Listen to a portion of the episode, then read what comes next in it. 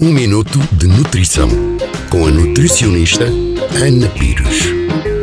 A linhaça não é mais do que a pequena semente do linho, mas poucos saberão que para obter os seus benefícios, esta deverá ser reduzida a farinha na altura da sua utilização. As sementes de linhaça dão bastante cor e textura aos nossos pratos. Porém, o intestino não consegue digerir a sua casca, pelo que as sementes são desperdiçadas no nosso corpo. Alguns dos benefícios que poderá obter se trocar a farinha de trigo por farinha de linhaça são o seu poder antioxidante devido à presença de ligina. Ajuda a prevenir as doenças cardíacas e a diminuir alguns géneros de inflamação devido à presença de ômega 3.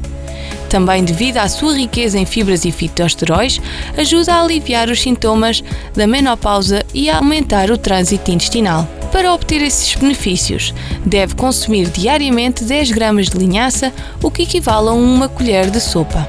No entanto, para reduzir os sintomas da menopausa, deve consumir 40 gramas de linhaça por dia, o que equivale a 4 colheres de sopa.